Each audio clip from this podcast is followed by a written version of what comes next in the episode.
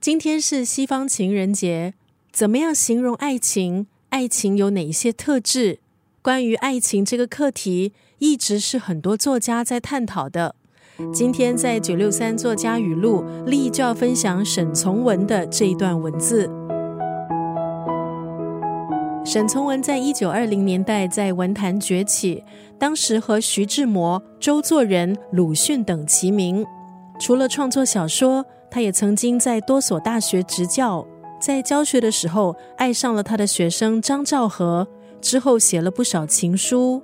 根据网上的说法，因为沈从文的文采，情书写得太好了，包括了这一段：“我行过许多地方的桥，看过许多次数的云。”喝过许多种类的酒，却只爱过一个正当最好年纪的人。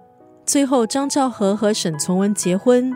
可是多年以后，当沈从文离世，细心整理沈从文遗物还有文集的张兆和平静的回忆说：“他和沈从文这一生其实聚少离多，爱他的文字作品胜过爱他的风流为人。”今天在九六三作家语录就要分享沈从文的这一段文字：没有一颗足够宽容的心，就看不到一个春光明媚的世界。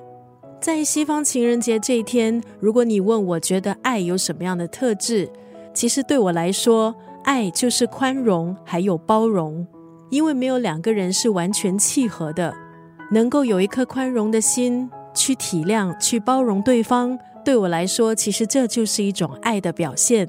在付出的同时，也千万不要忘了爱惜自己，用不同的方式给自己鼓励，为自己加油。